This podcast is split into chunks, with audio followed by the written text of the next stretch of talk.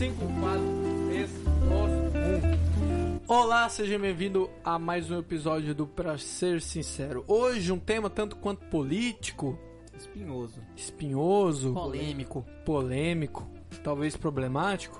Hoje o assunto é sobre racismo. Para discutir comigo, Edwards Miranda. Fala galera, vamos tentar falar, mas por favor não venha com esse papo de lugar de fala. Isso não existe. Ele já queima a regra, né? Tenta cancelar o episódio aí. E você, André? Olha, vou tentar falar o mínimo possível aí. É espinhoso, é complicado, mas vamos dar a nossa sincera opinião sobre o tema, é isso? Exatamente. Vinhe- Ah, não, pera, pera, pera, pera. Antes, Recados. recadinhos, qual é? Arroba pra ser sincero podcast no Instagram e o site famoso do Edwards semeconomicase.com. Que agora é YouTube. YouTube No também. YouTube também. Vai lá e confere. Sobe a vinheta.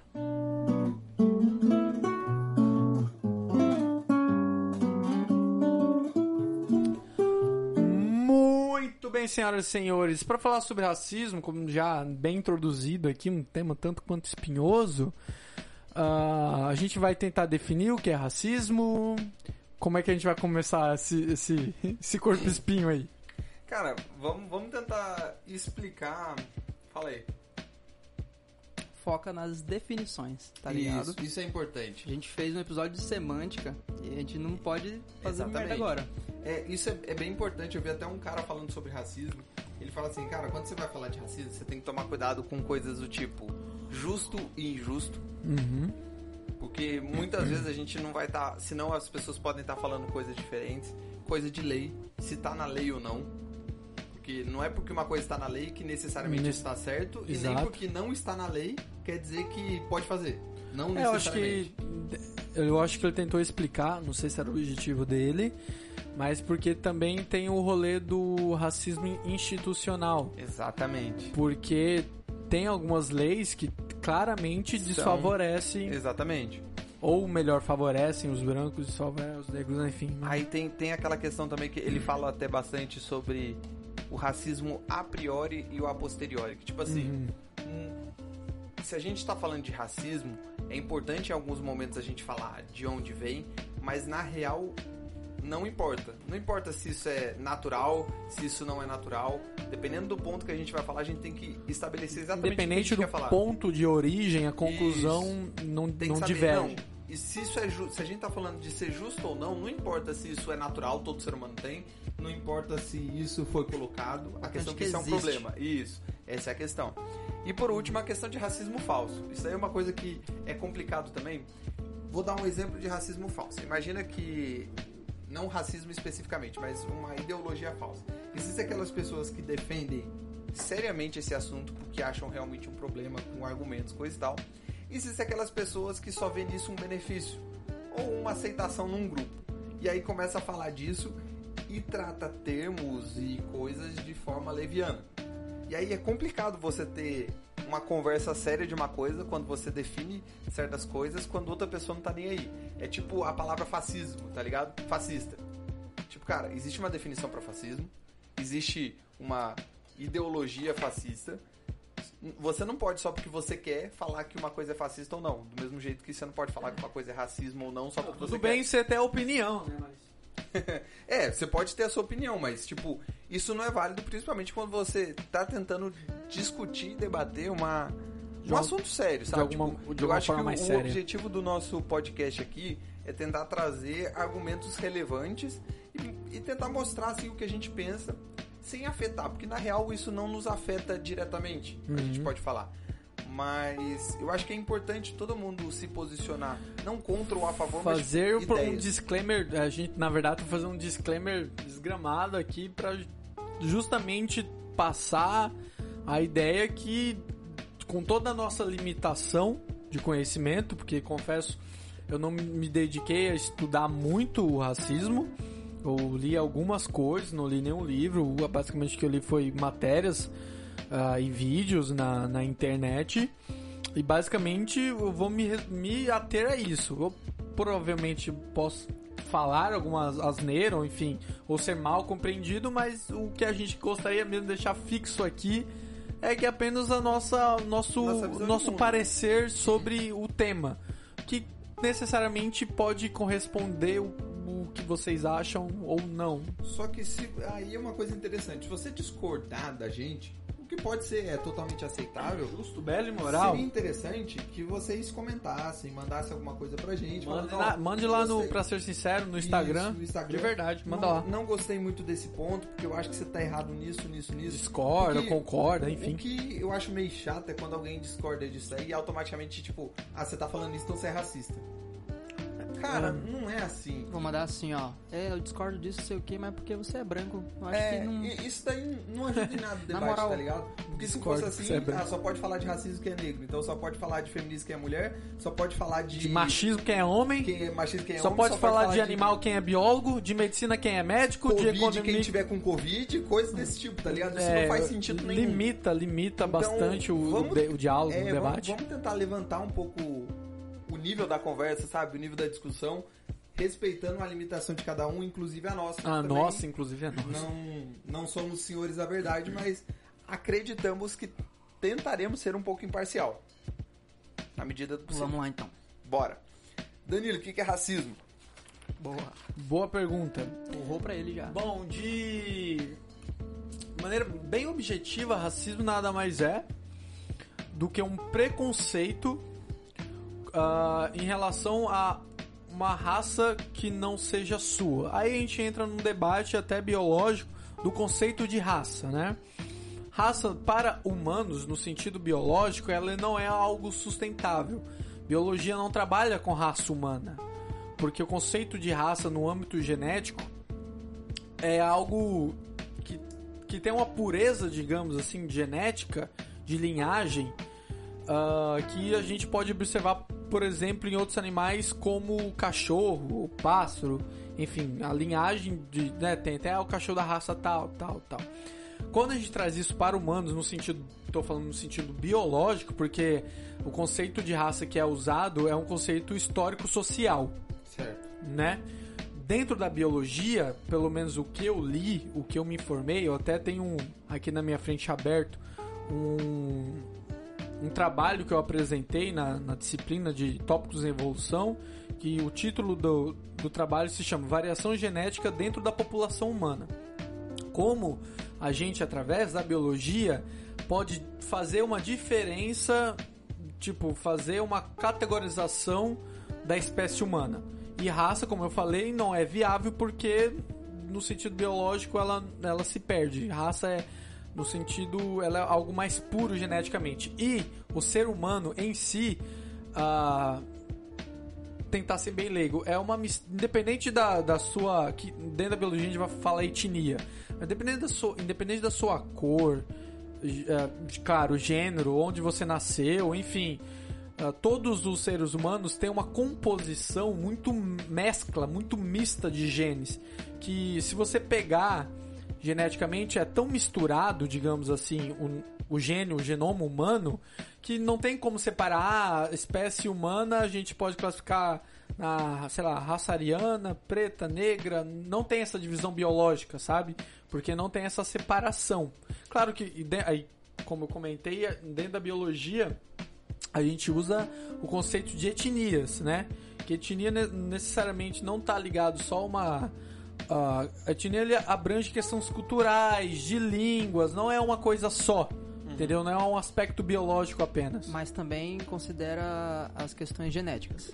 Também, ó, por exemplo, tem da- na minha, no meu trabalho aqui, ah, basicamente, isso, claro, é um trabalho um pouco antigo, isso pode ter mudado, pode ter acrescentado, ou até mesmo na minha pesquisa eu não posso ter atento a outras modalidades. Mas uma forma de você meio que, ah, vamos classificar os humanos, beleza. É usando o sistema ABO de, de sangue, né? Você pode separar a população por sangue do tipo A, B, O, AB, enfim, são só quatro tipos, né? Você pode separar nesses grupos. É, uma, é, um, é um modo, mas é, mais uma vez, é uma relação sanguínea, hepática, digamos assim, não é Então, uma tipo, relação de cor. nosso ouvinte, basicamente, tipo, não faz sentido o nome racismo ou raça, definição por Dentro raça da pro- biologia. Dentro da biologia. Dentro da biologia. Por exemplo, é, se igual. alguém tentar usar a biologia ou algum argumento científico para defender alguma relação pró-racismo, essa pessoa tá muito equivocada. Porque a gente comenta isso porque o racismo, talvez na sua origem, um pouco agora histórica, ele usou muito do que é chamado darwinismo social, que umas raças, algumas a outra, são né? superiores às outras, né?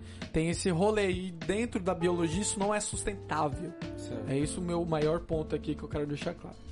Uma outra forma de você, digamos, classificar, isso é independente de cor, é através do que eles chamam de fingerprint, através da digital. Cada uma tem uma.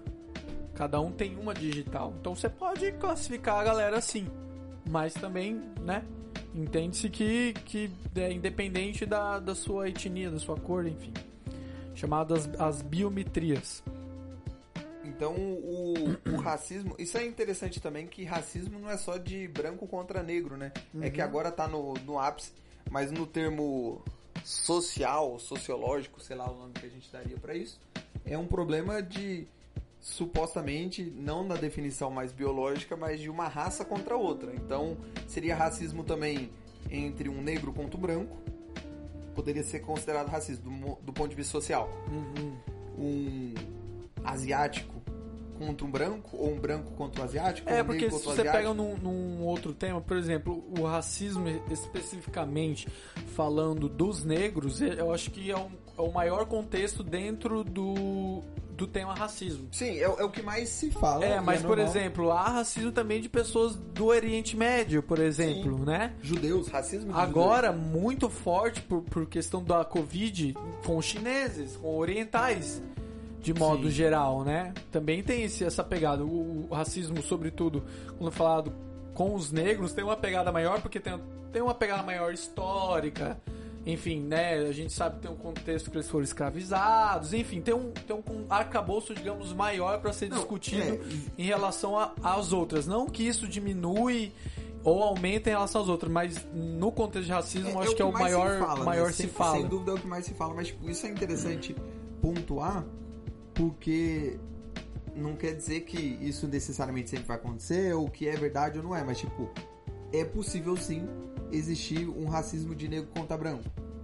É porque, por que, eu falo isso? Porque eu já vi coisas, é, discussões de gente falar assim, não, um negro nunca vai poder descriminalizar um branco, nunca vai ser racismo porque o negro ele é minoria. Cara, É. o racismo em si ele não tá necessariamente ligado a isso, tá ligado no estrito senso da palavra uma discrimina- discriminação. Então, tipo, É, e é usado como. Não sei se a palavra certa é, mas. O termo certo é esse, mas como se fosse um alívio cômico. Ah, um branco ser discriminado. Ah, ah, ah, ah. É, eu acho o seguinte, nesse ponto, é que mesmo que tenha racismo inverso, né? No caso, um negro. Inverso é não é, não um seria racismo nem inverso. seria racismo mesmo. racismo mesmo. É não só inverso. o nome. Ah.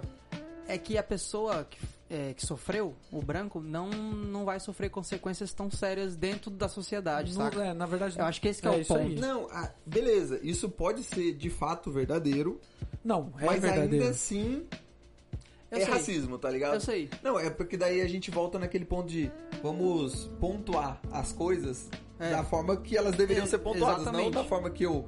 Ah, Acho. Porque a sociedade impõe É, isso, assim, tudo assim. eu uma vez eu vi um comentário ah, sobre coitada da, da Greta Thunberg, sabe? Ah, sim, sim. Aí ela falou ah, ah, as notícias, né, as matérias, nasce, nasce não. Há, há uma uma jovem pró ambiente, não sei o que. Aí um comentário baixo, sério que vocês estão dando opinião pra uma branca? Tipo, Tipo, desvalorizou todo o conceito da guria, que eu particularmente discordo da Greta, enfim, por vários motivos. independente do que for. Independente de for, mas, tipo, desclassificou o rolê dela porque por um comentário, porque ela é branca. Será que vocês estão dando voz a uma branca? E isso é claramente um Eu racismo. não sei, tipo Apesar assim. das pessoas falarem que, tipo, ah, ela não é minimizada, ela não pode Ai, sofrer as aí consequências. a gente Beleza, mas entra naquele rolê no lugar de fala, mas eu não sei se. Eu acho o lugar de fala uma forma de você ser cercear é a palavra certa? É, é simplesmente A uma opinião da censura. outra, tipo, cala a boca, que você é branco, você não fala de racismo. Que em algum... É o que você comentou no começo, né? Tipo, não faz sentido, isso limita muito o debate. Pois é, e tipo, é literalmente uma forma de censura. Eu não me importo com o que você fala, ou eu não sei responder, então eu te ataco pela sua característica. Isso é a definição de racismo. Uhum. Se alguém negro pega e fala alguma coisa, eu como um branco, se eu chegar e falar, cara, mas É, você tem vai a- dar atenção porque o negro tá falando, isso automaticamente é considerado racismo. E é. E, e você, Só que o, negócio, o contrário, o não negócio é tão, tão espinhoso, como a gente comentou no começo, que tem umas pessoas que falam que chamar de negro já, é- já é algo ruim, já tem racismo incluído por, por conta da etimologia negra, da palavra negro. É, tem gente que, eh, um tempo atrás eu também vi que tava discussão sobre mulato, que também é a origem da palavra mulato, de mula, que era, era chamado de mulatos, aqueles que ficavam carregando Só que isso aí não pertences. tem nada a ver.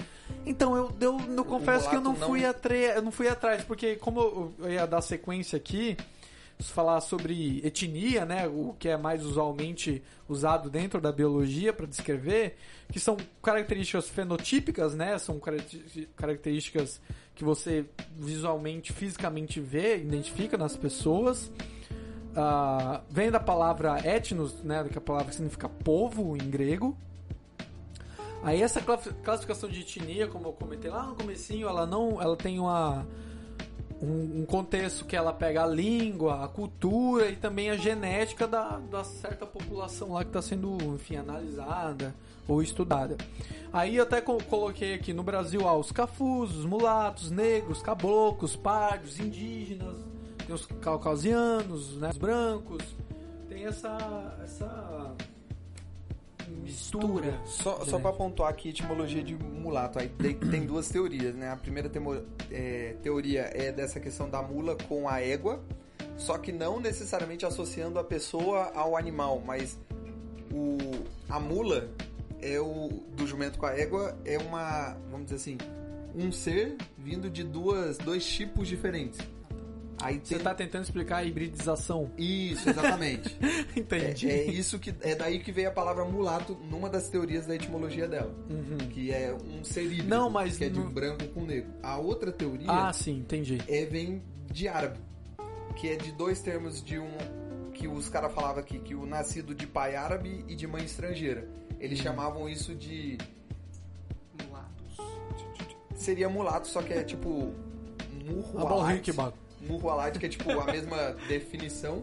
E aí são seres, pessoas de etn- etnias diferentes. Então, basicamente, tem essas É. duas teorias É, da então, mas é, é, o que eu escutei numa entrevista, eu não lembro da onde é a entrevista, que um cara, ele tava falando que, ao, enfim, ao, ao, ao ver dele, mulato era usado para pessoas que, eh, negros carregavam coisas dos, dos ricos, digamos assim, brancos, né, claro, e, e assim eram chamados de mulatos. Agora, se isso tem um fundo de verdade, eu confesso que eu também não fui atrás, porque, ao meu ver, é, tem muita motivação muito nisso. Se você tá chamando uma pessoa de mulato, é, se referenciando a um contexto histórico, escravista, aí eu acho que você tá de má fé mesmo.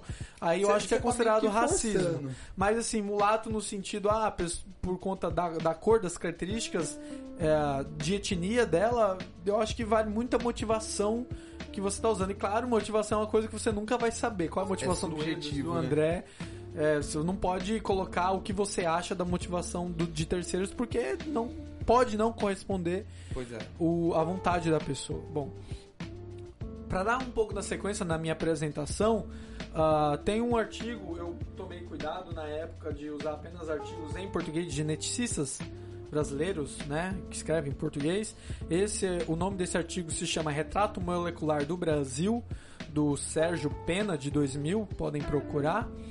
E lá nesse artigo ele a- avalia, supõe, ou enfim, dá uma, uma sugestão que há dois métodos da genética molecular de estudar a evolução humana, de compreender um pouco como é que funciona o estudo da nossa espécie. Um é você fazendo uma investigação do DNA atual e do que é chamado DNA histórico. Aqui o DNA, está- o DNA histórico a gente está falando do DNA que é extraído de fósseis, né? De, de, enfim, de do que seriam os nossos ancestrais e assim comparar, né? Fazer de fato um, o que tem e o que não tem aqui, uma verdadeira comparação. E a segunda metodologia é o que é chamado de arqueologia molecular, que é justamente pegar uma parte genética desses dessas ossadas de múmias, de coisas mais históricas ainda, e fazer um estudo filogenético, né, para ver a linhagem do nosso da nossa da nossa espécie, que é uma só para todos os humanos, que é Homo sapiens sapiens, o homem que sabe que sabe. Um outro artigo legal é Todos Iguais, Todos Diferentes, a Variabilidade Genética Humana, da doutora Manuela Lima, de 2010 ela enfatiza nesse artigo que morfologicamente a espécie humana, Homo sapiens, é relativamente homogênea, né, no sentido uh, de morfologia, todos nós somos parecidos, tem algumas uh, que a biologia vai classificar ali de aberrações genéticas, morfológicas, mas isso é por conta de erros de genética. A variabilidade se acumula nas populações, aí a gente entra um pouquinho em termos genéticos e evolução, mas a gente não vai dar uma, um, uma importância a isso porque não é o tema. E uma pergunta que ela faz para dentro da, do artigo é qual é a importância da variabilidade, variabi, eita, variabilidade genética humana? O que é possível aprender com ela? Qual é a importância da gente estudar a variabilidade genética em humanos e o que, que é importante a gente saber nesse rolê todo? Aí ela coloca que a variabilidade genética humana tem reflexo especificamente na compreensão dos fatores que controlam a dicotomia entre a relação saúde e doença. Na verdade, então, é um contexto, um objetivo para estudar como é que as doenças, patologias se comportam perante aos humanos, né? Porque, acreditem, a doença é ocasionada por algum agente etiológico, a gente costuma chamar em medicina, um agente etiológico, ele é o causador da doença, ele também evolui junto, né? Não é, evolução não é algo exclusivo dos humanos, enfim, evolução é um, é um conceito biológico que abrange todos os seres vivos.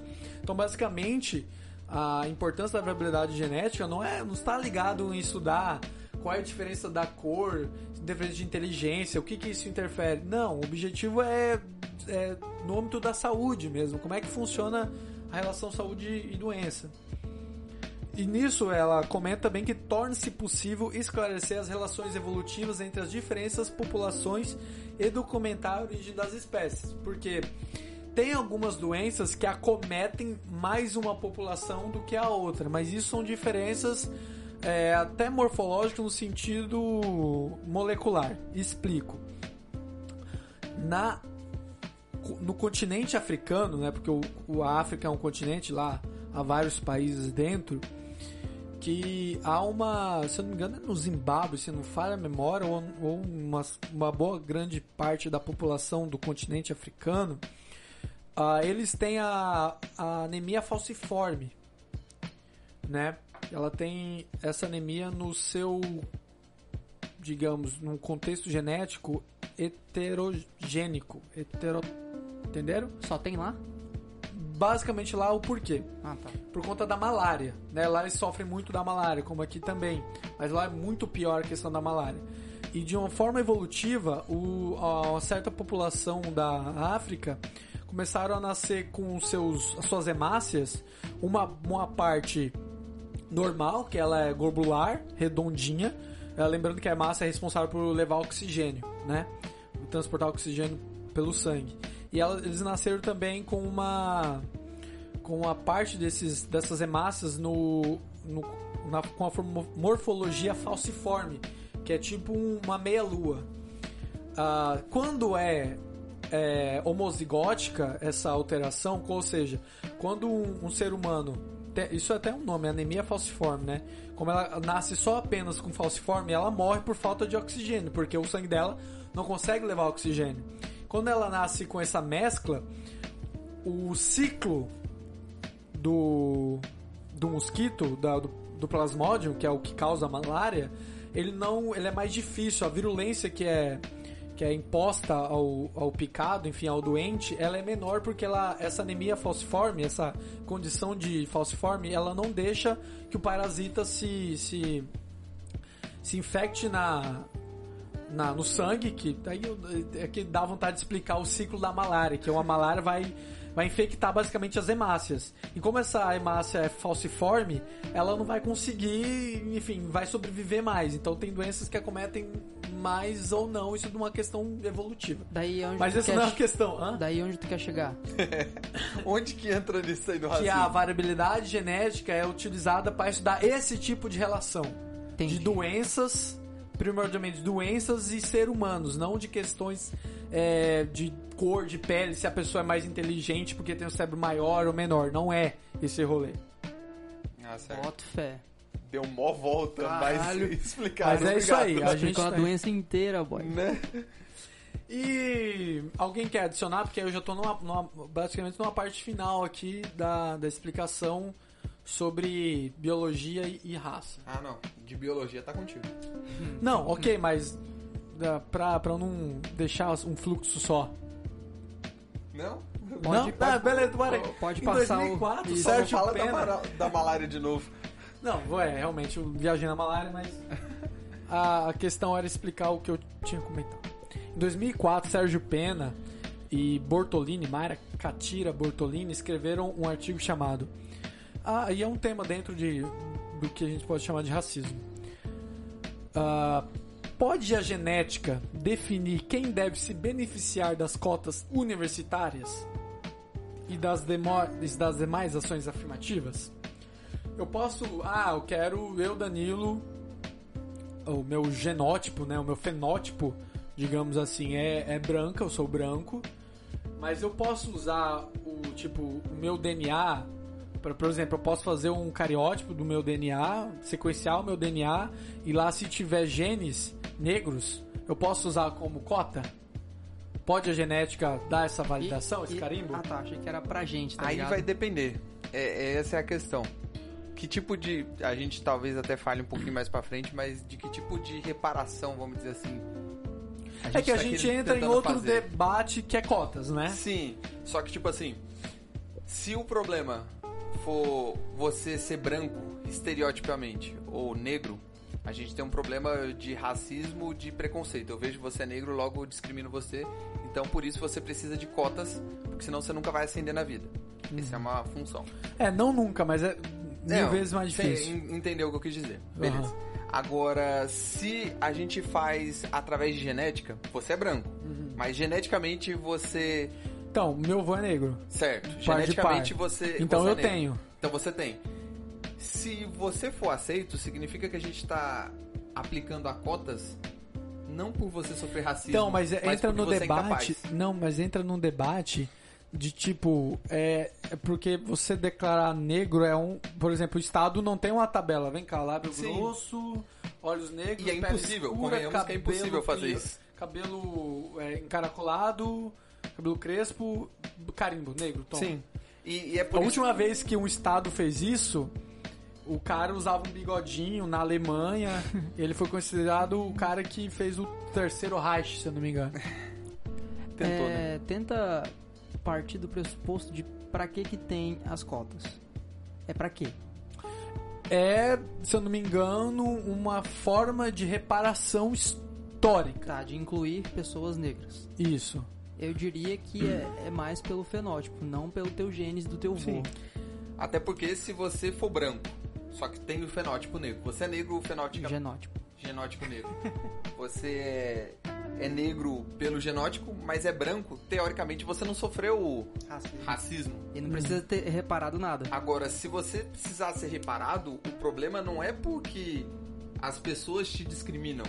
Supostamente é porque uma pessoa negra não teria capacidade de entrar. Então, se você aceitar esse argumento, é porque a gente está, de certa forma, deturpando o motivo da cota.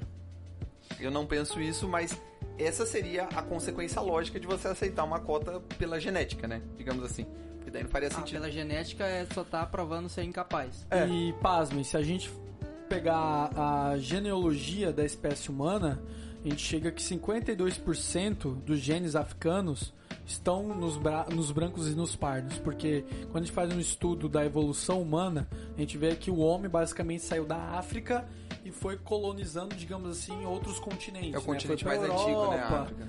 foi pra Ásia, aí tem várias teorias de como o homem chegou aqui na América do Sul. Tem um estreito lá em cima, inclusive tem até uma autora brasileira que eu não lembro o nome, que ela fez essa teoria, enfim. Tem todo esse rolê. Uhum. Ah, aí que eles, ele- basicamente o artigo ele traz alguns dados no sentido que saiu aqui, volta. Que existem 32%, isto é, 28 milhões de afrodescendentes declarados brancos no Brasil. Não entendi.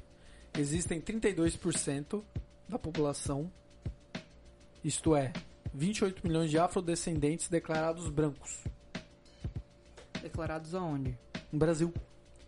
Não, mas Não, declarado quem por quem? Quem declarou, pô? Ele, ele é Eles uma mesmos? declaração, Ah, tá, porque o, a- o quinto Ah, artigo do sim. decreto lá, a identificação dos alunos negros e pardos se fará através da declaração firmada sob Ah, pena de lei do tá. próprio candidato à vaga na universidade. Sim, sim. Ah, entendi. Ah, a gente vê direto, né? A galera falando que é parda, negra. Na Indígena. verdade, a, a cota, o cara não é nada disso. Sim. Isso acontece bastante. Caramba, o meu, meu bichinho tá dando problema aqui, volta. Aí. Aí a pergunta que ele faz, então, a genética pode definir quem vai ser beneficiado ou não por cotas? A resposta dele é um enfático não, pois ah, o termo de raça que ele coloca no artigo diz a respeito da condição social, cultural e política de uma população. Ainda ele alerta que a genética não tem objetivo para resolver essa questão, uma vez que essa questão é puramente histórica e política, e ressalta que a genética tem sua utilidade tomada na decisão, mas no que restringe a dúvida do indivíduo. No sentido, se você fazer uma, um- uma classificação do seu genoma para saber onde é a sua ancestralidade, quais são as doenças que você tem mais disposição de pegá-las e sobre esses tipos de, de dúvidas, digamos assim, do indivíduo, mas não de uma, uma comunidade, enfim, de algo mais Não resolve coletivo, o problema não resolve social, o né, problema do racismo, mais uma Certo. vez, enfatizando uma visão biológica sobre esse tema. Não é válido, não usem a biologia de alguma forma para validar seja o discurso antirracista ou, Ou racista. racista. A biologia não entra nesse aspecto. É isso. Show. Contribuição da biologia. Camarada é o porta-voz da biologia. Olha só. Não, no, Deus me livre ser porta-voz da biologia. Ele é o tá eu- representando todos eu, os biologistas. não, não, não, não. Isso, Biólogos, biologistas. biologistas. Biólogo. Não, não tô representando um biólogo, não. Tô falando apenas o, o que eu estudei na época sobre vari- variabilidade genética e que eu achei que tocava um pouco o assunto de hoje. Bacana. Isso é interessante você falar que eu tava vendo ah, umas entrevistas e o, o, o jovem que tava lá palestrando falou que é uma. Quê? Isso, o jovem que estava palestrando o quê? Meu Deus, o cara que tá me apressando, tô ficando agoniado aqui. Caralho, Edward. Não vi isso. Caralho, o cara não vi. tá mandando eu tá correr toda hora. O que tá acontecendo? Babaca. O cara tava parecendo que isso é um, é um erro, e aí eu não lembro se ele classificou esse ato como um racismo que a gente não tem não tem muito controle, a gente não percebe muito. É quando a gente. Ah, é que um negro falou tal isso. A gente transporta a opinião de um indivíduo negro um para representar tudo. Ah. Aí ele fala assim: ah, é, o, o, o, o presidente dos Estados Unidos falou merda, merda, merda. Logo vocês são tudo merda. Eu não sei, ele é branco? O Trump é branco, então ele representa todos Então, vocês? logo branco. Isso é um, um erro que a gente costuma cometer, tipo, ah, é um branco, o negro que falou. Ou o, o- do mais pior possível. Mais pior, não sei se existe esse mais pior. É um pior, é um pior pior. Foi o pior Pior do que essa, essa falta de gramática da minha parte, no sentido das desculpas farrapadas e até nojentos de um certo ponto de vista. Ah, não, não sou racista, tenho até um amigo negro. Ah, não sou homofóbico, tenho até um amigo gay. Sabe, essa é, é tão racista, é tão jogar percebe. na cara que as- a galera pra- e eu vejo isso com uma certa frequência, que a galera não tá ligado de quanto isso representa a- a- uma, uma, uma característica do que é chamado de racismo estrutural. Que a, a galera é e nem sabe. sabe? Nisso aí eu, eu duvido um pouco se a galera é. Eu acho que a pessoa realmente... Então, há um descolamento, porque às vezes a motivação da galera não é ser racista, e não é mesmo. Mas assim, de- ah, tá tão entranhado, por isso que é estrutural, tão enraizado, digamos assim, que comete-se esses equívocos e a gente não percebe. É, não é que- percebido. E são coisas que de alguma forma, de alguma forma, ah, perpetua esse tipo de, de, de conceito, Eu assim, acho que é por isso preconceito. que o racismo é tão complicado de se falar, porque exatamente você acaba avaliando a intenção da pessoa. Só que, tipo assim, muitas vezes, hoje, racismo é um tema super polêmico e espinhoso. Às vezes alguém chega e é cancelado por supostamente ser um racista. E aí, tipo, alguém chega e fala, ah, você é racista. Logo a pessoa já fica desesperada e tenta se explicar, não, eu não sou racista, não sei o quê. E isso acaba levando ela num erro. Muitas vezes, não tô dizendo que todos, existem sim pessoas racistas, mas muitas vezes a pessoa não é, ela só tá tentando, tipo, caraca, mas eu não sou. Uma coisa que eu aprendi com um cara foi falar assim, cara, se alguém te chamou de alguma coisa que você não é, você não precisa explicar. Verdade. Simplesmente, beleza. Uma vez eu tava discutindo com uma mulher, tava colocando um monte de, de argumentos assim, do porquê, porquê, porque não acreditava que tal pessoa era machista. Daí eu dei um argumento e ela, ah, você só fala isso porque você é machista. Eu, tá bom, Ok. beleza. Bacana Eu mesmo. não, eu não tenho que ficar me justificando, sabe? De tipo, por uma coisa que eu não sou. É, porque é um problema desse negócio de você é, ficar se justificando. Porque você pode ser pegado pela cultura do cancelamento. Se É. você, por exemplo, a gente deu mil e uma desculpa, desculpa não, um disclaimer longo aqui, que é um assunto espinhoso. E bem provavelmente E bem alguém provavelmente- vai ouvir e vai falar, Vai ah, falar. Que, que racista. Seus O- fascistas racistas do caramba. Tu lembrou, E, cara, sabe? tu me lembrou que Desconexo. teve aquele caso da menina que foi cancelado porque o tataravô dela, não sei o que, fez alguma coisa racista, a, a Rui Barbosa lá. Não fui eu, não. Não, Errou! A Marina Rui Barbosa, se eu não Sei, me engano. Mariana. Foi cancelada. Porque o avô dela. É, fez alguma coisa racista em 1900, tá ah, ligado? então isso contribui. Tipo, se você é branco, já tá fudido. Tá ligado? É, e, e esse Porque, argumento né? O que que ela de- fez? de generalizar serve dos dois lados, tá ligado? Tem muita gente que faz isso. Ah, não. Automaticamente, se eu tô tentando fazer um argumento antirracista, eu falo que algum, por exemplo, tem um, um economista que eu gosto muito, que é o Thomas Sowell. Ele é um economista negro que ele é bem antirracista. É, sabe? vivo Tipo, ele ainda, né? É, ainda vivo, bem velhinho. Ele, Troca tipo, oxigênio ele é bem, bem crítico em vários pontos do dessa cultura de racismo. Só que daí tem pessoas que necessariamente, ah não, se eu tô usando o argumento de um negro, logo Ué. é fato. Como assim logo? É tipo, é, uma- é valida, né? Faz um Isso. cheque. Tá, tá valendo agora. O fato dele ser negro ou não, não melhora em nada ou piora em nada o argumento dele. Simplesmente você valida o argumento dele ou não. Só que isso também serve pra pessoas brancas, tá ligado? Não é porque É, o que eu falei, ah, não sou racista- racista, eu tenho até um amigo meu, ah, eu, sabe? Ou porque também uma pessoa branca falou alguma coisa, não quer dizer que todos os brancos são racistas, tá ligado? É. Ah, o debate, o lógicos. debate tá bem perturbado nesse Sim, muito. Vamos pro próximo que você tocou no assunto ali sobre racismo estrutural. Manda O que. Você enxerga de racismo estrutural? Quer que eu comece? Pode começar. Cara, Aí a gente vem num, num ponto espinhoso que daí eu acho que talvez vocês discordem de mim, mas eu, Eu não discordo, considero o racismo estrutural da mesma forma que a maior parte das pessoas. Eu, Então me explica o que, que a maior parte das pessoas considera o que você considera. A maior parte das pessoas consideram racismo estrutural aquilo que, tipo, ah, as pessoas são racistas sem nem perceber. Tá na cultura ser racista e tipo, sabe aquela parada de que teve recentemente algo criado mudo? se chamar de criado mudo móvel, Porque em algum momento isso fez referência a escravos que eram negros que ficavam do lado em silêncio, necessariamente você está perpetuando uma cultura de racismo, então logo isso é o racismo estrutural.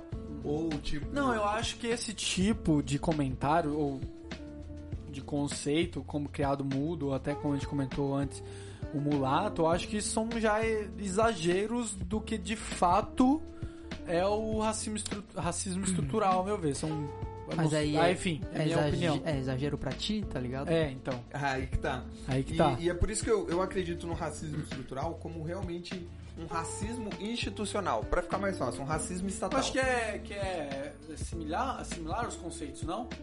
Estrutural e institu- institucional? Talvez seja Bom, então- mais da cultura ou das leis, tá ligado? Isso, eu, eu acredito muito num racismo estrutural como um racismo estatal. O que, que seria um racismo estatal? Leis que de fato são racistas ou que talvez elas não sejam, por definição, racistas, assim, tipo, não está escrito mate negros ou escravize negros, mas ela tem uma consequência que obviamente é racista. A gente tem vários exemplos disso. O, por exemplo, de leis que obviamente são racistas. Alemanha nazista, você pode prender judeu, porque ele é judeu. Isso é claramente, eu acho que a pessoa Isso não. é bem direto. É, isso você não precisa ter dúvida. Ou a lei que te permite ter negros como escravos. É bem claro, não, não tem dúvida nisso. E hoje em dia? hoje em dia, leis que, que não são tão claras assim, mas que as consequências dela levam à mesma coisa, que é de racismo. Salário mínimo. É o que as pessoas menos sabem, mas é o que é mais fácil de explicar. Eu até pretendia falar um pouco disso na dívida histórica, mas o que, que acontece com o salário mínimo? Lá no final do. Depois da. Calma aí. 1920. Tava tendo. Perto ali da grande crise, da grande depressão, né? Que eles falam. Os estados do sul, que tinham uma tendência mais racista, eles brigaram. Lutaram, Calma, né? sul da onde? Sul dos Estados Unidos, perdão. Nossa, na minha cabeça eu tinha falado, mas eu não falei, perdão. Tá. No sul dos Estados Unidos, eles tinham uma tendência mais racista de ter escravos, né? Eles lutaram por isso e tal. E a maior parte da construção civil dos estados do sul era composto por negros. Isso era uma característica do local. Enfim, quando acabou a guerra, Foi se unido, não, não podia mais ter escravos, coisa e tal. Enfim. Só que o que acontecia? No norte, as empresas tinham um preço de construção civil, tinham um preço mais elevado, elas cobravam mais caro por isso. As empresas do sul, vendo isso, vendo que poderiam competir com as empresas do norte em questão de preço, elas começaram a levar, migrar para o norte e vencer muitos o que a gente chama de licitação. Eles chamam lá de contratos, mas é basicamente a mesma coisa que a gente chama aqui de licitação com o governo. Então, tipo, o que começou a acontecer foi que, tipo, muita empresa sulista dos Estados Unidos, com basicamente só funcionário negro, foi ganhando. Inevitavelmente, como você vai fazendo muita obra, o salário dos negros foram aumentando aos poucos. mas também, tipo assim, Eles ainda eram muito mais baixos do que o, o que se pagavam para os brancos, só que em compensação, muitos negros eram empregados. não, não tinha essa questão de tipo Ah, muito desemprego, não. Era uma boa qualidade para os negros. E aí, as empresas do norte, com esse certo ranço, sabe? Com essa. Bom, a gente tá perdendo muito contrato. Vamos criar o que eles chamaram de Davis-Bacon Act o ato do Davis Bacon. Ele basicamente criou uma lei que só poderia vencer licitação se os funcionários fossem pagos com um salário mínimo. Era um salário X. E o, o interessante é que esse salário X era exatamente o salário que os do norte recebiam. Aí você fala, pô, mas é bom é para os negros ganhar a mesma coisa, né? Porque obviamente estava sendo racista antigamente, os negros recebiam menos. Não, o que foi que aconteceu? As pessoas pararam de contratar negros, porque se elas tinham que pagar a mesma coisa ou até mais caro, elas já iam contratar alguém que era do norte, não alguém que era do sul. O que, que aconteceu? Mandou um monte de gente embora. A partir dali, negros começaram a ficar mais desempregados, com menos renda, e isso começou a migrar para outras coisas. O que era antes somente na construção civil, que isso aqui foi criado somente para construção civil, começou a se espalhar. O salário mínimo hoje é uma regra quase que geral em muitos lugares. Claro que alguns por meses, outros por hora de trabalho, coisa e tal. Só que isso é uma lei que gera uma consequência racista. Por quê? Quem está mais vulnerável, quem tem menos conhecimento, quem está chegando agora no mercado de trabalho, quem é mais criminalizado do ponto de vista, ah, tá na favela, coisa e tal. Se você coloca um mínimo, aquela pessoa que seja por discriminação ou seja por falta de produtividade, ela não vai alcançar aquele patamar, ela fica desempregada. Você começa a contratar somente outras pessoas. Ela legalmente fica desempregada. Isso, ela obrigatoriamente fica desempregada, porque daí, tipo, se ela não produz, sei lá, salário mínimo hoje tá 1.045 reais. Se a pessoa não produz esse mínimo, ela não vai ter emprego. Seja você um jovem que acabou de sair do ensino médio e está querendo aprender alguma profissão, então, obviamente, você não vai produzir muita coisa, mas não, você não pode testar.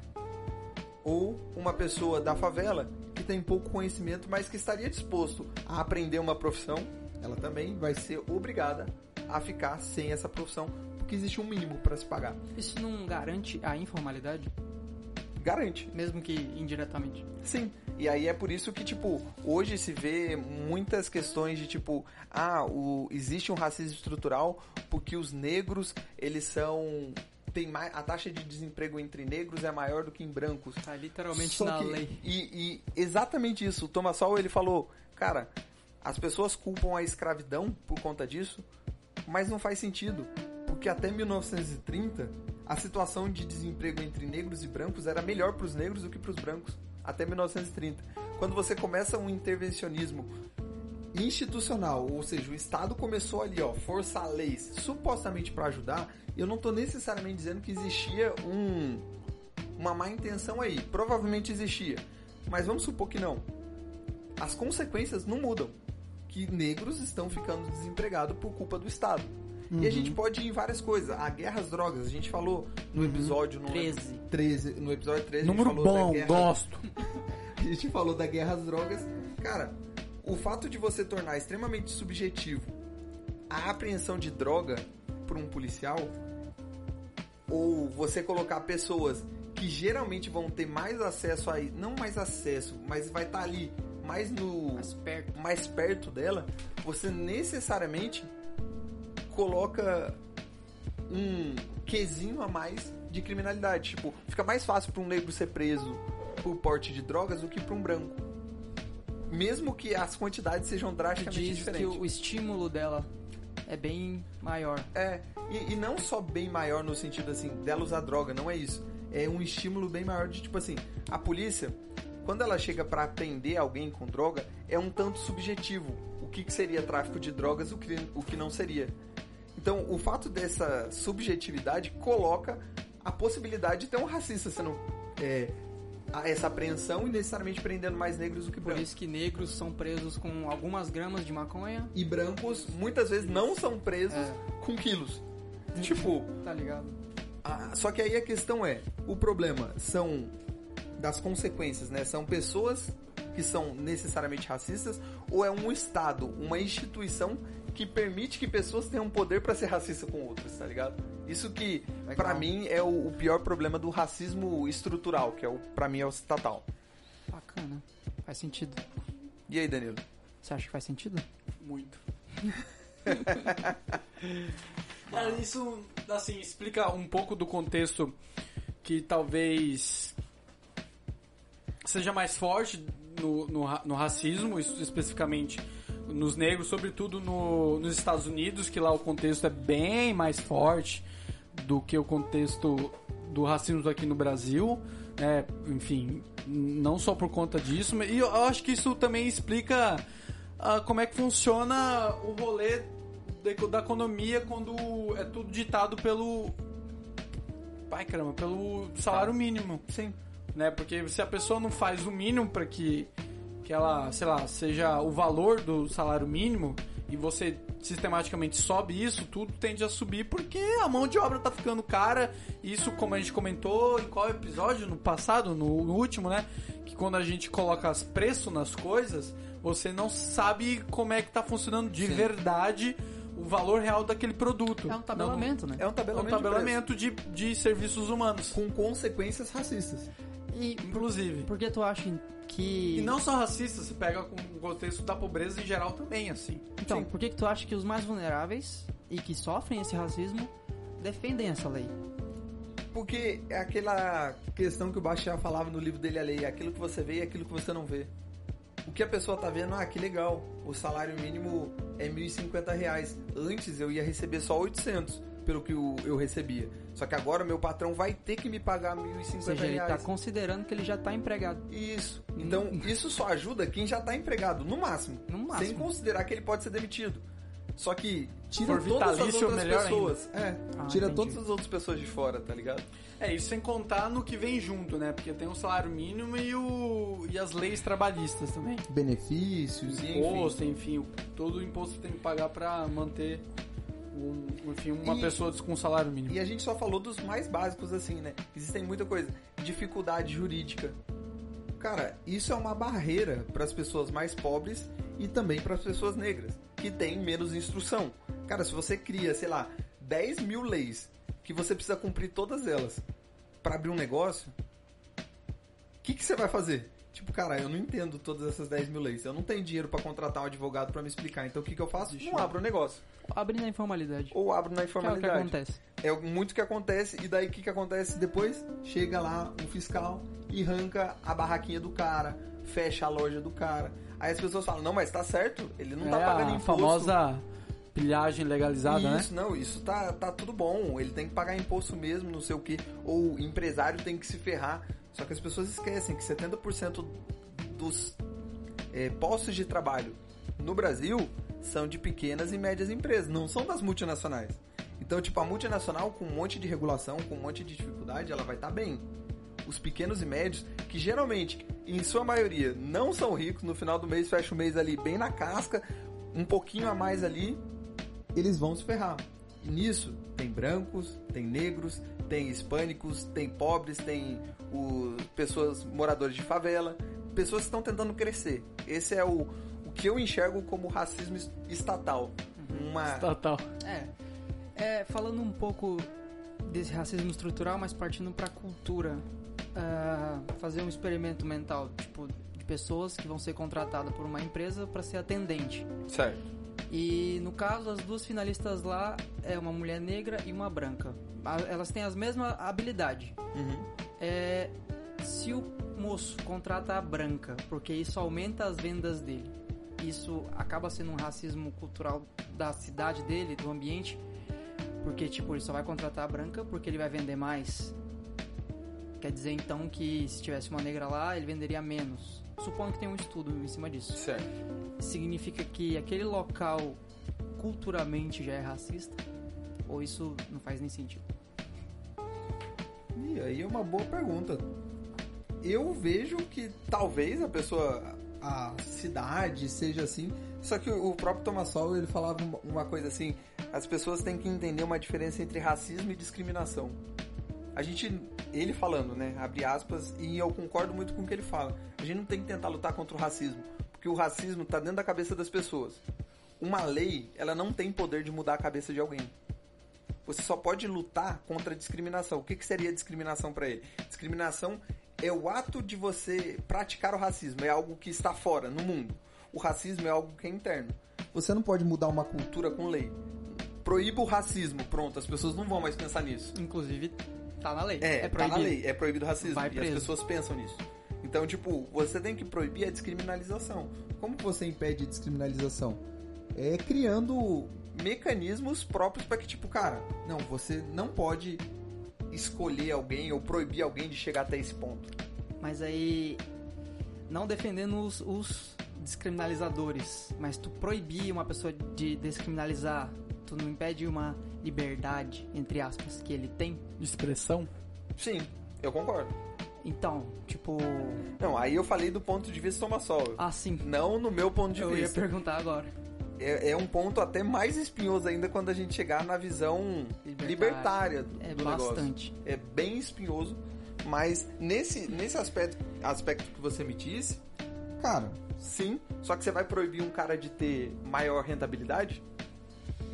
Não, ele não pode contratar. E também, o porquê contratar A pessoa negra,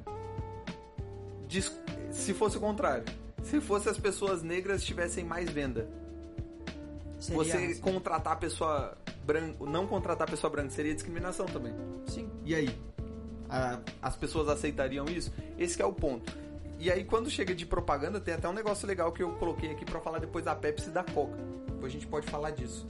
Não pode falar. Pode falar já? Pode falar. O que, que, que acontecia Pepsi Coca? Coca é um refrigerante muito, muito antigo. Ele começou sendo feito com folha de cocaína. Folha de coca, né? Folha de cocaína não, folha de coca. É, só que, pô, passou. Como a gente sabe ali, a gente já falou também da guerra às drogas, coisa e tal. Começou a ter uma forte propaganda contra o uso de droga por negros. Tem até um, um artigo que eu achei. Deixa eu ver se eu guardei o nome aqui. Não, não tá aqui. Bom, vamos- começar aqui por uma ordem cronológica. Tinha Let's. lei de segregação nos Estados Unidos, certo? Sim. Que eles chamavam de separados mais iguais. É bem no, bonitinho. no sul do- dos Estados Unidos, as pessoas eram separadas, Tem- mas elas inclusive, eram eu tenho uma referência pra dizer que eu não tô falando nada, que eu calei minha boca aqui. Tem um. um, um filme que, se a gente olhar com, muita, com muito critério, é perigoso a gente falar que ele é meio. meio racista, mas na verdade ele só tá retratando como é que funcionava esse, esse conceito, esse aspecto racista no sul do, dos Estados Unidos. É um filme que se passa. É baseado em uma história real de um pianista negro famoso, agora eu não vou lembrar o nome, desculpa. E ele ia fazer uma turnê no Não sei o nome. Green Book. É, ah tá. Tá, mas o nome do, do pianista. Ah tá. Achei que era do filme. Não sei também. Green Book. Vai tá na aí. Amazon. E é um pianista famoso, ele vai fazer uma turnê no sul dos Estados Unidos e ele contrata um italiano, né? Eu agora eu não lembro também o nome, esqueci o nome dos personagens. Que. Mano, tá, podia dar um É, Google aqui, Don né? Shirley e o Tony Lip. Don Shirley é o É o negro pianista, e aham. o Tony Lip é o italiano. Tony Lip é o italiano que vai, vai com ele ah, ser motorista dele durante essa turnê. E ele recebe, o Tony Lip, ele recebe um, um livro que o nome que leva o nome do o título do filme, que é Green Book.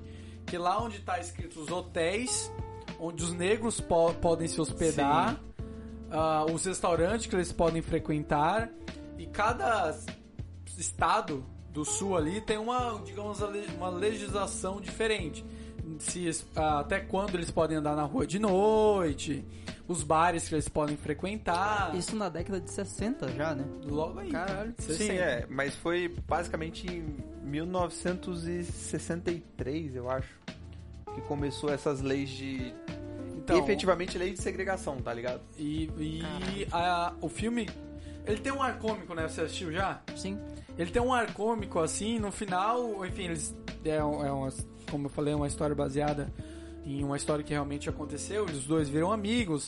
Bem no começo tem um- uma cena com esse Tom Lip que ele chega em casa e tem dois negros lá arrumando a pia dele, alguma coisa assim, e a mulher ofereceu água pra eles, né? Ele vê, ele marca os, os copos em que os negros beberam e depois vai lá e joga fora os copos, porque ele também tem esse viés racista, impregnado, e enfim, durante o, o filme, algumas passagens do tipo como é que os dois estão andam juntos, né? E as pessoas estão em volta, em volta. Por que você tá andando com esse negro? É, ele é inferior. Nossa, só serve pra trocar, tocar piano. Ele, ele tem uma alma branca, porque ele toca piano bem. Ele é negro, mas a alma dele é branca. Sabe? Pesadíssimo. Tem, assim, ele dá um tom, um tom cômico, mas no final, se você pega a essência do filme, assim, o que retrata a história, é bem pesadinho, assim. Inclusive, um dia desses, esse filme foi cancelado também. Foi? Foi. Ah, não, não Que- seria novidade. É, só que aí eu. Porque a cultura do cancelamento, eu- eu- realmente, eu, eu tava já esperando discordo um- de uma um forma tempo fenomenal. Pra, pra chegar a falar isso, mas tipo, cara, esse é um filme que retrata uma época. Não tem como o filme necessariamente ser racista. Ele tá tratando de uma O época em que as racismo. pessoas era. Não adianta as pessoas fingirem que o racismo não existiu, tá ligado? Porque se for assim, as pirâmides do Egito, a gente não pode gostar delas. Não pode achar legal, porque ela Porque foi são- construída com escravidão. Se Total. for, tipo, todo tipo de coisa que recentemente cancelaram aquele O Vento Levou, por ser uma, um clássico, O vento levou o que, que é Eu isso? não sabia. é um filme Pô, clássico. um filme... Sim. Porque ele é racista. Só que, cara, olha a época em que o Ele- filme foi feito. Ele foi feito em racismo. né? 1930 Será que- e que- se passa em 1860 Eu- na Guerra Civil. É, Ah, então, o tipo- 12 anos de escravidão vai ser cancelado, então? Daqui a Algum- pouco. daqui a pouco sim. E isso é Pelo bizarro. tom, né? E, e claro que isso não necessariamente qualifica ou não, mas tipo, olha que bizarro. O filme cancelado, O Vento Levou, foi o primeiro filme em que uma mulher negra recebeu um Oscar. Foi. Aí você vê A a coadjuvante, né? é, uma incoerência, tá ligado? Tipo, cara, você não tem como. Ah, aquele quadro é racista. Ou tipo, você criticar alguém Da, sei lá, 1200, ele pintou um quadro. Não, eu não gosto daquele quadro porque o cara era racista. Cara, mas a época em que ele vivia, Cara, o racismo pintou, era normal. pintou uma casa de engenho. Verdade. tipo, a- pelo menos a, a minha opinião, tipo, você não precisa concordar com o racismo. Você não precisa exaltar do passado, porque isso foi bizarro. Isso foi escroto demais. Só que ele existiu. Você fingir que o cara. Não, não vamos gostar dele porque ele era racista, tá? Mas na época as pessoas consideravam o negro inferior. Então, tipo, e aí? Tudo da época a gente finge que não existiu. Cancela a época. Cancela a época. Cancela. É, É, bizarro. Cansar os anos 60 no. Só pra voltar ali pra gente terminar rapidinho a parte da Pepsi da Coca. Dali. Começou com um remédio feito né, de, de folha de coca, mas aí a partir de 1903 já não tinha mais folha de coca no, no remédio. Era só refrigerante mesmo e tal.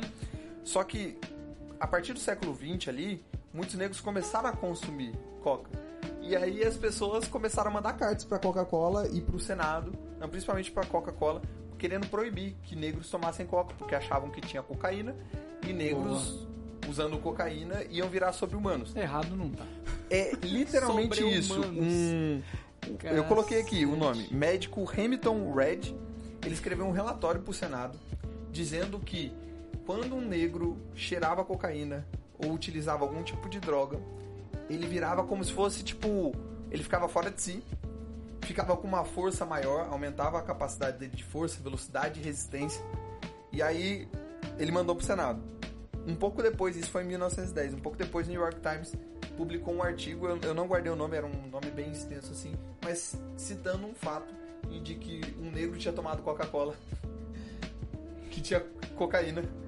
E aí ele se tornou um sobre-humano e começou a ficar violento, batendo as pessoas. O xerife da cidade teve que matar ele e teve que dar vários tiros nele para conseguir parar ele. Então ele logo a conclusão dele é que drogas tornam negros sobre-humanos, por isso negros têm que ser proibidos de drogas Logo. ou Coca-Cola, logo.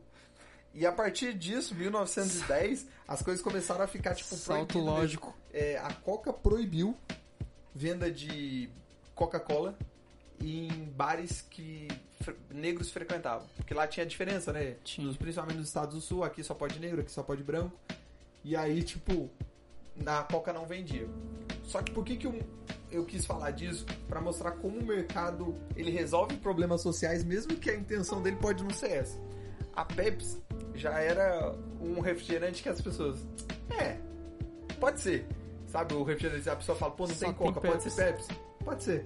É, é a mesma coisa. Só que em 1940, o diretor da Pepsi percebeu, cara, tem aqui um nicho que a gente não explora, que a gente pode começar a explorar, que é o quê?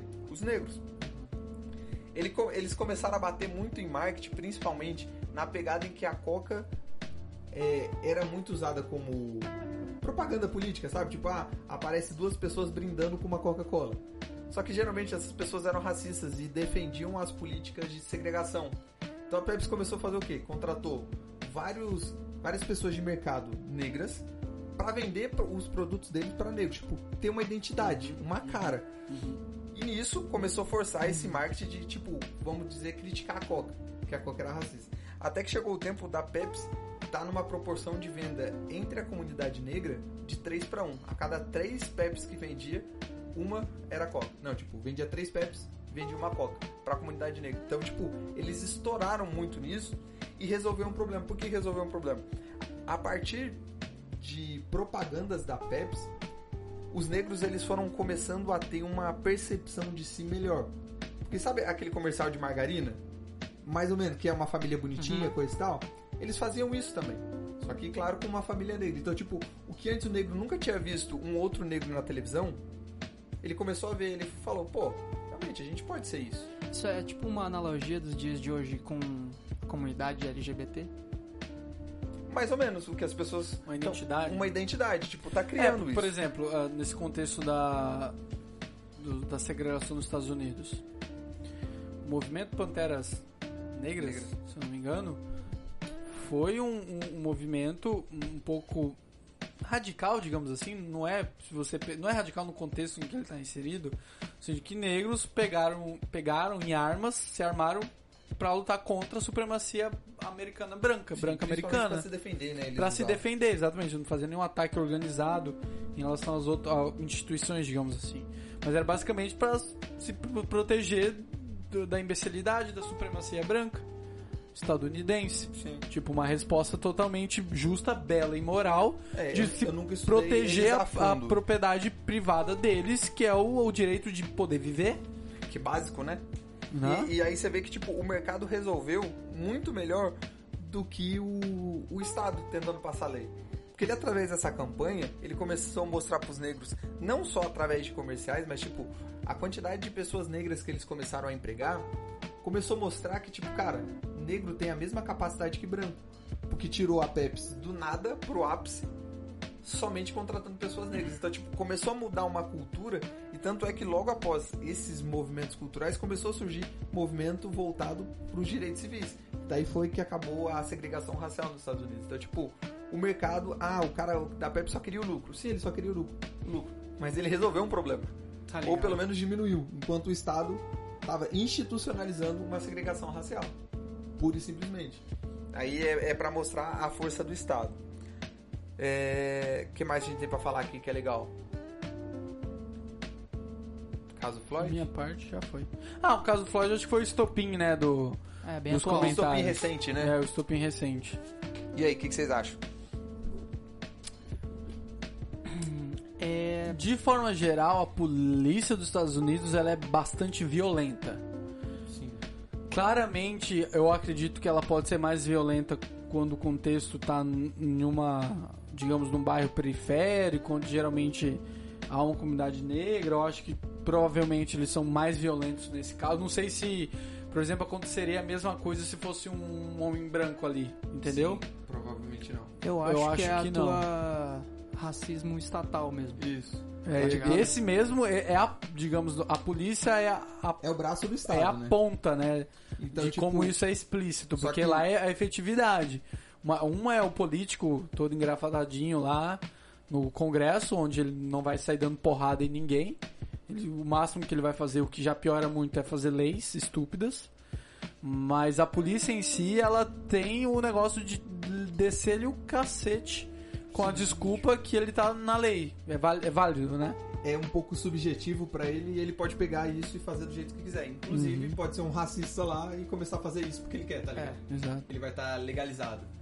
É, o, meu grande ver, e no sentido problemático do caso Floyd, é, eles desencadeou bastante. Não é um problema, mas é que alguns resultados, ao meu ver, são bastante problemáticos. Desencadeou vários debates mundiais, até a famosa hashtag levantada. ah, Black Lives Black, Matter. Lives, é, Black Lives Matter. Bastante. eu Acho que a gente só tá gravando esse podcast porque tá em alta o, o, o tema, senão a gente ia gravar a posteriori, assim. Real. A gente só adiou ele, basicamente. Mas. Queria sair um pouco do hype ali pra não... O, o isso, o exarceba. Exarceba. Exa, Exacerbadamente. não, é mento. Exacerbação. Ah, tá. A exarcebação. Cara, eu tenho Troca problema. palavra, Vou palavra. trocar. O exagero Ah, ah, do que isso levou. Porque isso começou uma onda de. De movimentos que eu acho que deslocou o real objetivo do rolê. Que Começaram falei a quebrar loja. Come- falso. Lembra que eu tinha falado Uhum. sobre É, começaram a quebrar loja, começaram a invadir, começaram a fazer várias, vários atos de proporções significativas, ao meu ver, que não tem, ao meu ver, claro, não tem nada a ver com a pauta do racismo, é apenas. ah, é, é, como que eu posso falar? Não, não tem Que- realmente não, a ver. quebradeira, é apenas má fé mesmo, assim, usar, usar o hype pra fazer babaquice, pra fazer crime. Você pode dizer, talvez, que seja um ato de protesto quebrar a delegacia de onde os Sim, policiais ah, trabalhavam. sim, estatal. Pode- isso, pode ser. Agora não Ótimo. faz sentido nenhum você quebrar uma loja. Você É, quebrar um uma loja. Eu- Muitas vezes de um dono que é negro. Não, e, Sabe, tipo, inclusive não faz isso. Eu vi um vídeo no, no, no YouTube. No, no Twitter de um cara negro gritando, pô, eu vim do gueto também. Eu sei qual é a luta de vocês, mas por que vocês quebraram, invadiram minha loja? Vocês é, broke my computer, co- é, quebraram meu, meu computador, quebraram meu caixa. Eu demorei anos pra construir aquela loja. E vocês apenas chegaram lá e destruíram tudo. Tipo, pô, qual é a ideia? Acho que desviou bastante do rolê. Serviu bastante pra gente discutir, levantar pauta no mundo todo? Levantou, mas essa parte também de quebrar, Mas não eu sei acho se que não isso é. precisaria. Na verdade, na minha visão, isso desmerece o movimento. E a beleza que realmente é a Então. importância que ele tem. Quebra o movimento, a meu ver. Deixa o movimento ruim. Porque, tipo, aquelas pessoas que não participam disso, por exemplo, nós não sofremos racismo. Mas eu acho que também é, a gente eu acho que é bem, isso. bem da nossa, da nossa parte não. Eu acho que vale a reflexão da, da gente separar. A galera que sempre vai, vai usar qualquer pauta pra fazer merda e a galera que tá usando a pauta pra discutir coisas que realmente valem. Acho Não, que realmente certeza. vale, tipo, a gente disse assim, ó, ok, essa galera que aproveitou Então, da fora. pauta e fez idiotice, e essa galera que tá interessada realmente Só que no processo. é realmente importante a gente citar, porque tem pessoas que consideram a mesma coisa. Não só pra criticar, mas pra falar, não, tá certo, tem que fazer isso. Não, muito pelo contrário. Isso tá errado, porque pega pessoas que não tem nada a ver e se aproveitam de uma pauta legítima pra fazer outra. Tem até um, um caso lá que eles ameaçaram invadir a, a prefeitura de Seattle. A prefeita foi lá, fez um acordo. Eles falaram, não, a gente só não invade se vocês tirarem a polícia de um determinado raio que a gente fizer lá. Eles fizeram, tipo, um bairro específico sem polícia. Beleza, fecharam com barricada, foi tudo bonito no começo, até que sem polícia. Era só, eles fizeram um comunistão, literalmente, em que todas as pessoas pagavam, é, tipo, se ajudavam, não tinha propriedade privada, enfim. Ah, é? Tiraram a polícia, foi lindo. Foi, mas primeira- nesse, nesses aspectos, assim, não tem mais propriedade privada? Não, ou... Tinha as residências, mas não tinha tipo, ah, é meu, é seu, não, é tudo nosso. Ué? A gente recebe alimento, a gente recebe agasalho, é tudo nosso, tudo bonitinho. Ah, tá. Isso Uma. Isso, isso funcionou na primeira noite. Na segunda noite começou a ter tiroteio todas as noites, começou a ter assassinato. Disputas, né? Porque antes a desculpa era as- a polícia é extremamente racista e matam as pessoas. A gente não quer uma polícia racista aqui. Uhum. Depois continuou tendo a violência. Não, eles falam assim, é só a polícia que mata a gente aqui. Então, beleza, tirou a polícia, continuou tendo gente, gente morrendo. E pior, eles falaram que não queriam uma polícia. Só que daí eles começaram a contratar, tipo, eles. é engraçado na definição deles. Não, a gente vai precisar de um tipo de funcionário público que vai cuidar da nossa segurança. Isso é a definição de polícia, né? Só que peraí, não, não é a polícia, é um funcionário público que vai cuidar da segurança. E começou a cobrar um certo tipo de imposto da comunidade. Por que, que eu tô falando isso? Isso é só pra mostrar que, tipo, aquele racismo falso. Pessoas que se aproveitam de uma pauta, que é legítima, o racismo, pra colocar o seu. a sua visão de mundo política, que sei É, lá, perturbam, comunismo, no meio, num plano, tá ligado? O que não tem nada a ver uma coisa com a outra. É só pra citar isso que eu achei engraçado. Precisa quebrar as coisas. Sobre a pauta racismo, André, alguma coisa a adicionar, comentar? a gente não falou. Hein, André? Perdão. Olha, é... mais parando pra pensar assim, mais pra ética libertária, se a pessoa tem o direito ou não de ser racista sem propagar, que nem tu disse, sem como é que é a palavra? Discriminar. Sem discriminar. É errado ela mesma ser racista? Isso faz sentido? Não entendi a sua pergunta. Tipo assim, ah, na Se minha ela tem casa. o direito. É, na minha casa eu não gosto de chinês. Então nenhum chinês vai entrar na minha casa. Isso é errado ou não? Tô. Não, eu tô discriminando. Pro, Você tá predar- é, tá discriminando. É uma. É, mas a minha Mas é a sua propriedade mas, privada, tipo, tudo bem? Eu tô errado?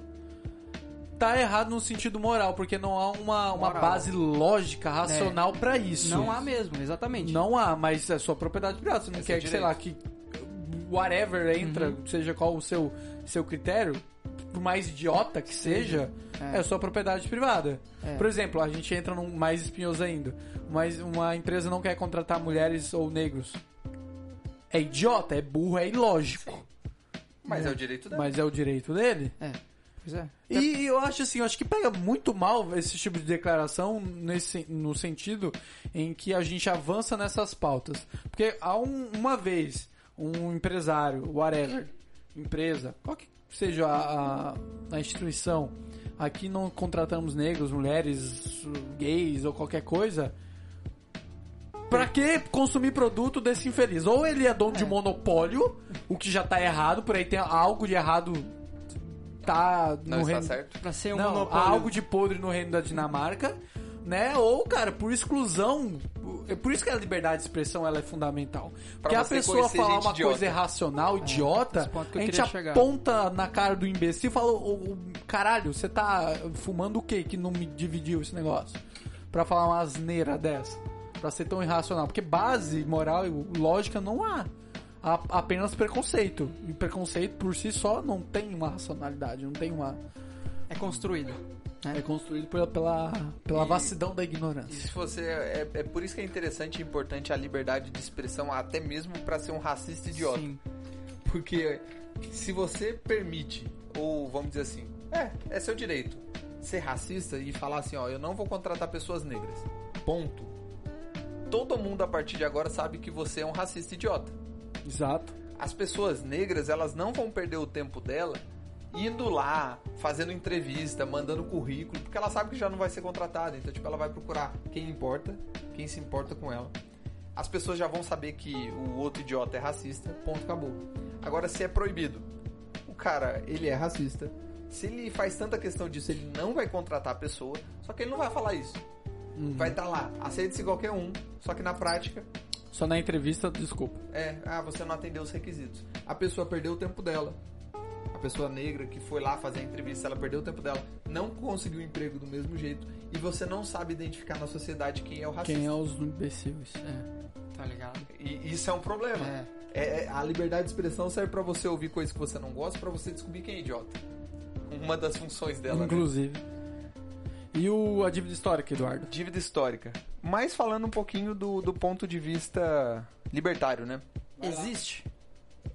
Minha visão, É, aí na visão que tu vai falar. existe, só que tem alguns critérios. Não é assim. É bagunçado. Não é bagunçado. Não é assim existe. É, basicamente, existe dois tipos de indenizações: indenização punitiva e indenização reparatória.